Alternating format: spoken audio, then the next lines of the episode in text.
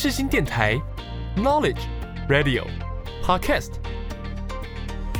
七二九，FM 八八点一，让您开机有益，上网更得意。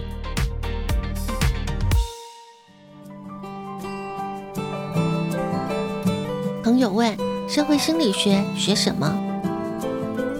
我们学了社会学，也学了心理学。朋友说：那就是社会学加上心理学嘛。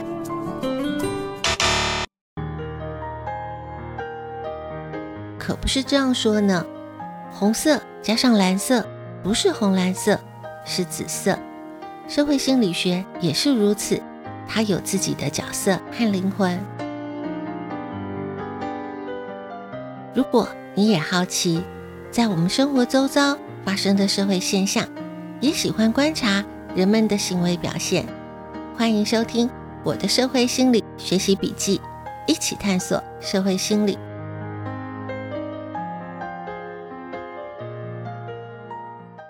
是人们的行为造成社会现象，还是社会现象影响人们的行为？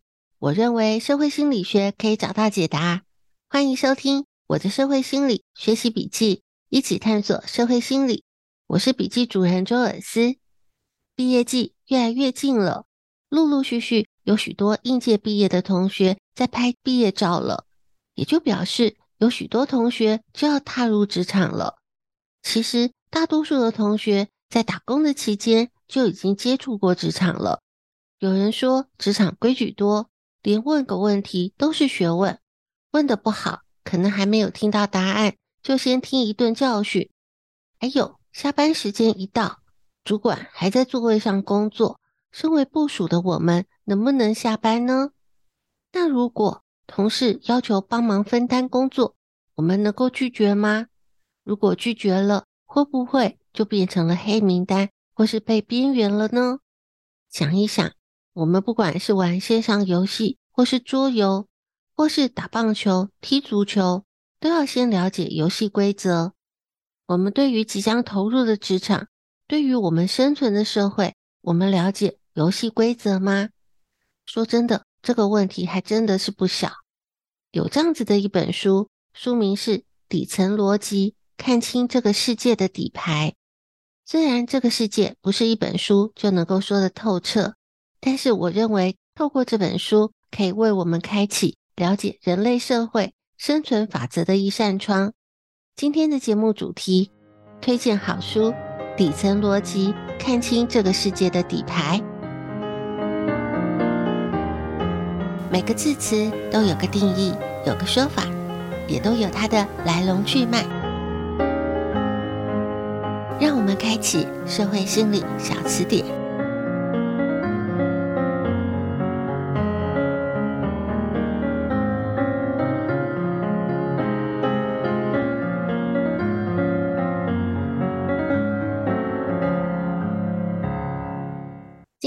推荐好书《底层逻辑：看清这个世界的底牌》，作者是中国著名的商业顾问刘润，他是腾讯、百度、海尔等等非常多知名企业的战略顾问。不知道听众朋友有没有曾经在网络上看到这样的一段小故事？如果你是个计程车司机，在医院门口看到一个拿着脸盆和一个拿着药袋的。你要载哪一个呢？答案是要在那位拿着脸盆的，因为一般人小病小痛的到医院看一看，拿一点药，不一定会去很远的医院。拿着脸盆的是刚出院的，从医院出来的人通常会有一种重获新生的感觉，重新认识生命的意义。健康最重要，钱都是小事，一定是一路做到家，眼睛都不会眨一下。这是很多朋友在网络上第一次听到作者刘润分享的小故事。《底层逻辑》这本书是作者刘润把他在网络上主持的线上课程《五分钟学院》里面谈到的关于底层逻辑的部分，集结成这一本书。内容主要分为是非对错、思考问题、个体进化、理解他人、社会协作这五个方面的底层逻辑。什么是底层逻辑？作者在书里面是这样写的：事物间的共同点就是底层逻辑，只有不同当中的相同之处，变化背后不变的东西才是底层逻辑。也就是说，底层逻辑是我们思考问题的时候最先确立的那个核心，是从事物的底层本质出发，寻找解决问题路径的思维方法。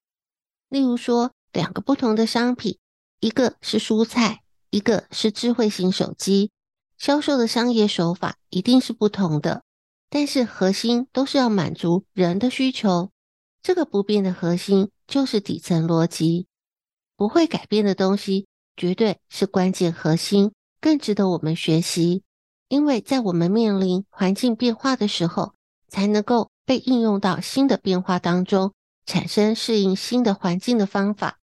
也就是说，与其我们学各式各样的方法，更重要的是要看清万事万物的核心本质。底层逻辑这本书里面有很多的小故事和案例。就让我们从这些小故事里面来学习，继续我们今天的节目主题，推荐好书，底层逻辑，看清这个世界的底牌。科学实验、实战案例，都是个小故事，一起打开社会心理案例笔记。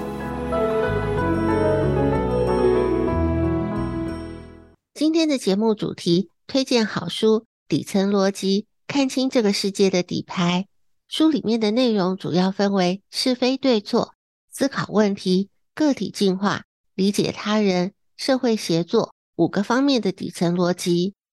一开始，在是非对错的底层逻辑这个单元里面，就有一个非常值得让人思考的一个案例：有一个坏人 A 诱骗一个好人 B 到属于 C 管理的工地当中。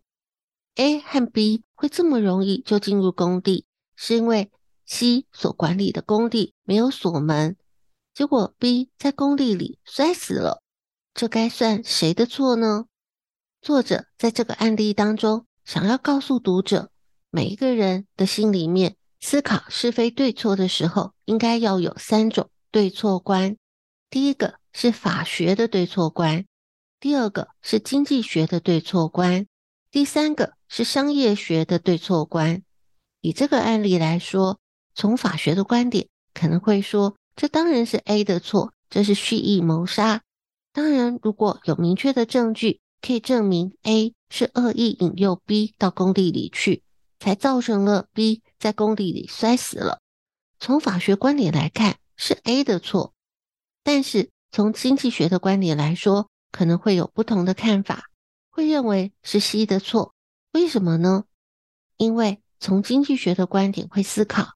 整个社会为了避免 B 被 A 诱骗进入 C 的工地，要付出的成本，不论是社会舆论的讨论、案件的证据收集和审判、人命的损失，都比 C 把工地的门锁上的成本高很多。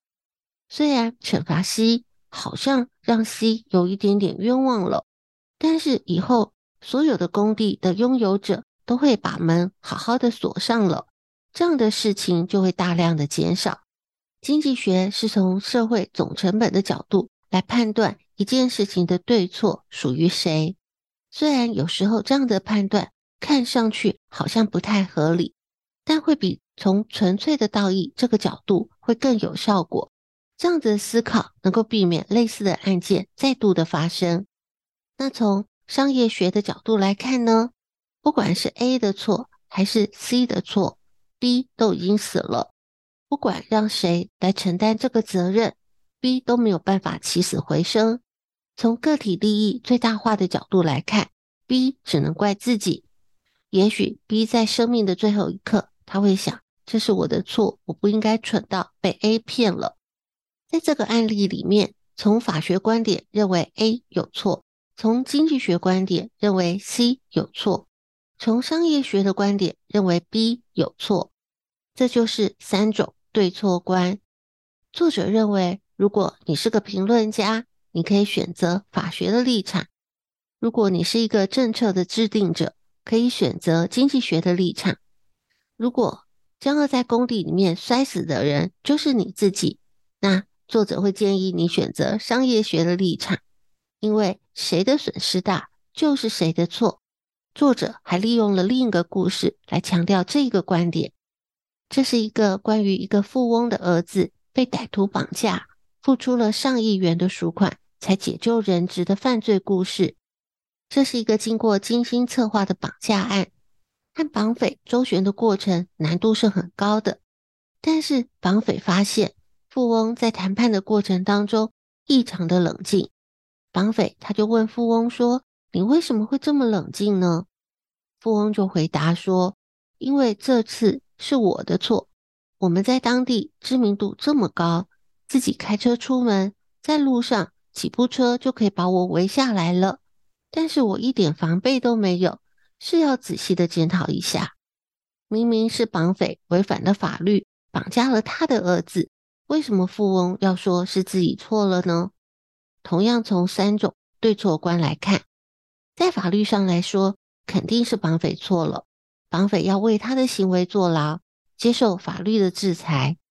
但是，如果我们站在富翁的角度来看，也许这样子的事情，透过了加强保全、加强安全措施就可以避免的。但是，就是因为他没有做，儿子被绑架了，最后花了上亿元赎回了儿子，还好最后是破财消灾，儿子回来了。如果被撕票了，就算用法律手段。制裁了绑匪，人死又不能复生，又有什么用呢？所以富翁在这个时候说自己错了，是他真的觉得自己有错。这是作者认为每个人的心里面思考是非对错的时候，应该要有三种对错观，而不是从一个单一的角度来思考事情。我们还可以在富翁儿子被绑架的故事当中，从富翁对于绑架案的思考，学习到。课题分离理论，课题分离理论是心理学家阿德勒提出来的。如果听众朋友有翻阅过《被讨厌的勇气》这本书，一定对于课题分离会有深刻的印象。心理学家阿德勒把自己的事情称为自己的课题，把他人的事情称为他人的课题。阿德勒认为，人际关系的纷争或者是烦恼，大多是因为自己摄入了。他人的课题，或者是自己的课题受到了他人的干涉所引起的。课题分离的观点是，不要介入他人的课题，也不要让他人介入自己的课题。每个人要为自己负责，就可以避免许多不必要的烦恼。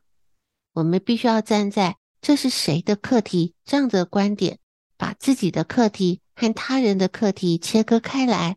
才能够让我们解开人际关系当中很复杂的结，这是人生管理当中非常重要的方法。那该怎么样去区分这是谁的课题呢？阿德勒他提出的方法是思考，因为这个决定所带来的结果，最后会由谁来承受，这样就能够明确区分这是谁的课题了。底层逻辑的作者说，谁的损失大，就是谁的错。就呼应了阿德勒提出的这个方法。举例来说，小孩是否用功是小孩的课题，不是父母的课题。别人要对你的选择做出什么样的评论，是别人的课题，不是自己的课题。主管的责怪如果不合情理，是主管的课题，不是自己的课题。还有，别人是否喜欢自己，是别人的课题，不是自己的课题。不要因为自己为对方做了什么，就期待对方要喜欢自己。也就是说，不管结果的好坏，如果最后是你要为那个结果负责，那就是你的课题；如果最后的结果怎么样都跟你是无关的，那就是别人的课题。只要是别人的课题，我们基本上就没有任何的义务或者是资格去处理，即使这个人是最亲密的家人。是最好的朋友，也是一样的。只要能够厘清这件事情，而且真正的放手，基本上就做到了课题分离了。或许听到这里，很多听众朋友会觉得，这样人和人之间是不是太冷漠了？因为当你开始不管别人的事情，会被别人认为你很自私；当你不让别人插手你的事情，会被认为你很孤僻。但是，课题分离并不是要拒人于千里之外，而是为了要把人际关系当中复杂的结解开。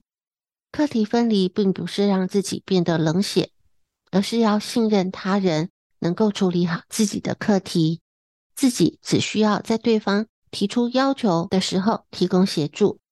当我们理解了课题分离，就明白了我们不需要背负着他人的期待而活，当然也不需要为了别人的决定或者是遭遇负担起无谓的责任。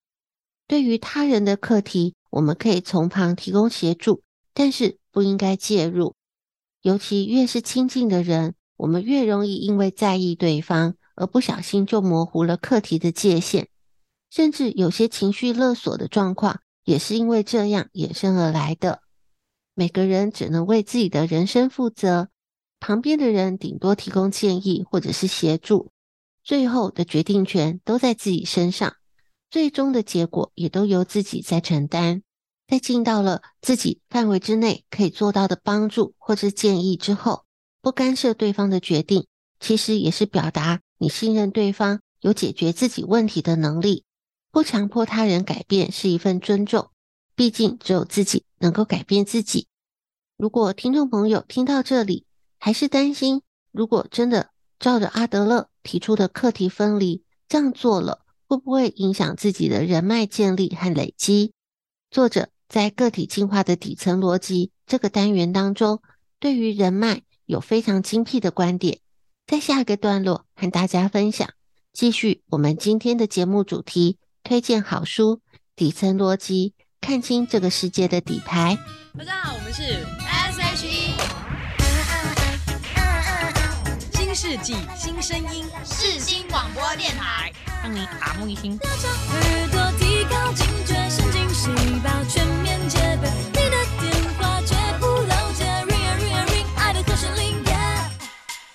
again。生命有限，知识无限，记录有限，感触无限。社会心理课外杂记。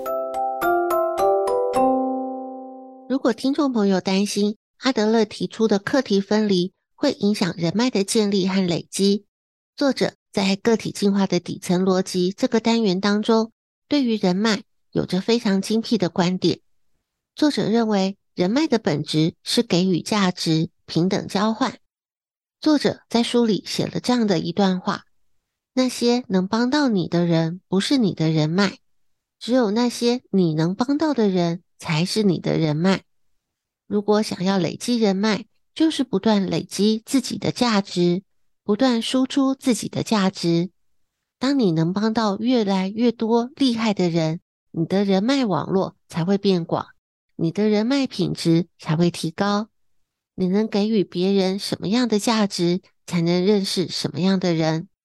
就像有许多人跨出校园，接触到了职场，有些会非常焦虑，到处参加餐会，交换名片，想着这样可以累积人脉。但是这一叠一叠的名片，有多少是有效的人脉呢？如果你没有任何的专长可以满足对方的需求，名片还是名片，产生不了什么作用的。就像是在工作上，当我们成为一个更优秀的工作者。拥有了更强的管理能力，展现了更出色的工作成果，其他的单位主管还有你接洽过的客户就会主动来找你。如果你是一个创作者，当你持续用心的创作，很用心的经营自己的创作平台，想要认识你的人，想要找你合作的人也会主动来找你。记得是先创造价值，你能帮到的人才是你的人脉。我们能帮到的人的高度，决定了我们自己的高度。如果你的专长是职场上少有的，或是重要的、关键的，那就更可能成为职场上各大机构抢手的热门的人才。作者提出了一个这样的案例：同样的一碗面，在一般的连锁店里面享用只要一百元，但是在机场的连锁餐厅却要四百元。为什么同样一碗面，在机场就这么贵，非常关键的一个因素就是机场的店租成本高。那为什么机场的店租可以比其他的地点贵呢？关键就在于资源稀少，尤其是人流量高的机场更是如此。重要的机场或是大型的机场，每天的人流量可以超过好几万，但是机场的营业店面是有限的、固定的，掌握着稀少的资源，所以拥有分配财富的权利。如果有人嫌租金太贵，不租了，机场并不担心，因为很容易不止有一个承租商在等着，后面还有一堆厂商都想要进驻机场呢。从人才的角度来看，也是如此。如果有一项工作需要 A、B、C 三个不同的角色来共同完成，如果 A 和 B 所需要的能力被取代性高，而 C 需要具备的能力属于高度的专业，拥有这样的能力的人不多，而 C 就拥有了难以取代的关键角色，C 能够得到的薪资条件绝对比 A 和 B 高出很多。所以，只有不断的让自己成为一个不容易被取代的人才，你才能够拥有更高的机会和财富的分配权。底层逻辑，看清这个世界的底牌。这本书，它从是非对错、思考问题、个体进化、理解他人、社会协作这五个面向来陈述底层逻辑。虽然这个世界不是一本书就能够说得透彻，但是我认为透过这本书。可以为我们开启了解人类社会生存法则的一扇窗。记得我们在第三十九集的节目当中说过，冰山理论，比喻人就像是一座漂浮在水面上的巨大冰山。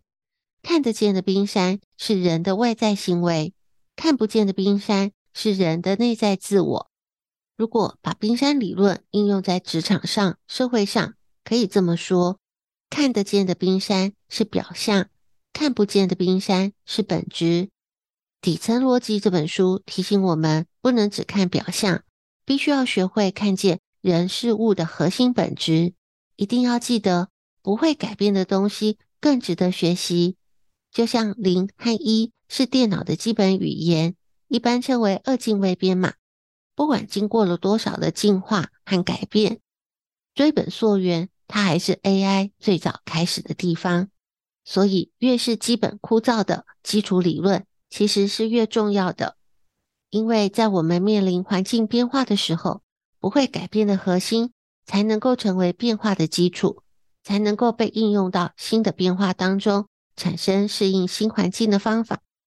节目的时间有限，知识无限。今天的节目内容是个抛砖引玉，还有很多相关的资料，可以透过专题报道、研究文献、主题书刊。都能够帮助我们更进一步去了解，也欢迎在粉专分享你的笔记内容。透过知识的分享，我们可以一起成长。感谢听众朋友今天的收听，我们下次见。当眼泪变成照片，当天真变回童年，当星星变成想念，我变成了谁？当午后没有咖啡。当城市没有失眠，当期待变成等待，你会在哪边？原来我们的相遇是需要一念之间，你转身，我的追逐，是不是我们的命运捉弄着时间？我会在你手心。